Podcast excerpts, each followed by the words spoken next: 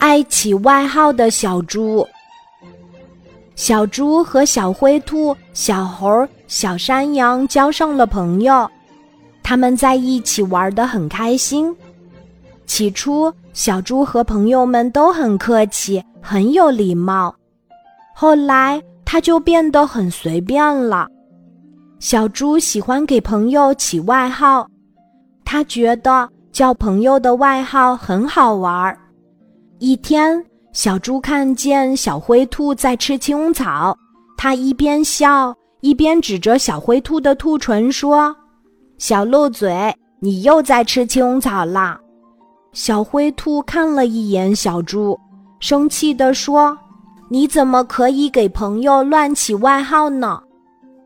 小猪若无其事地说：“这有什么大惊小怪的？你的嘴不是漏的吗？这个外号很适合你，叫起来很亲切呀。”小猪见小灰兔不理它，就向正在爬树的小猴走去。他一边笑一边指着小猴的屁股说：“红屁股，你爬树本领真不错。”小猴生气地对小猪说：“你不能乱起外号，这很不好。”小猪说：“你的屁股不是红的吗？这个外号很适合你，叫外号多幽默有趣呀，何必生气呢？”小猪见小猴不理他，就向正在背着草回家的小山羊走去。他一边笑一边指着小山羊的胡子说。小胡子，你在背草回家呀？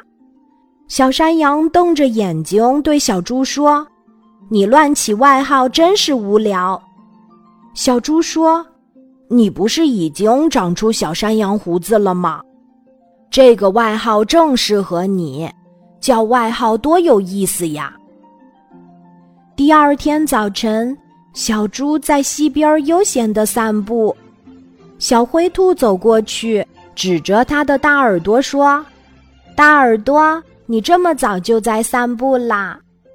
小猴走到小猪面前，摸摸它的大耳朵，笑着说：“大耳朵，早上好。”小猪生气的对小灰兔和小猴说：“我的耳朵大怎么了？你们取笑我是对我的不尊重。”小山羊对小猪说。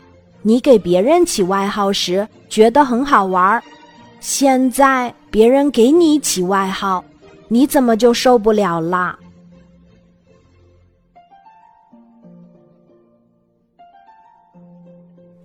今天的故事就讲到这里，记得在喜马拉雅 APP 搜索“晚安妈妈”，每天晚上八点，我都会在喜马拉雅等你，小宝贝，睡吧。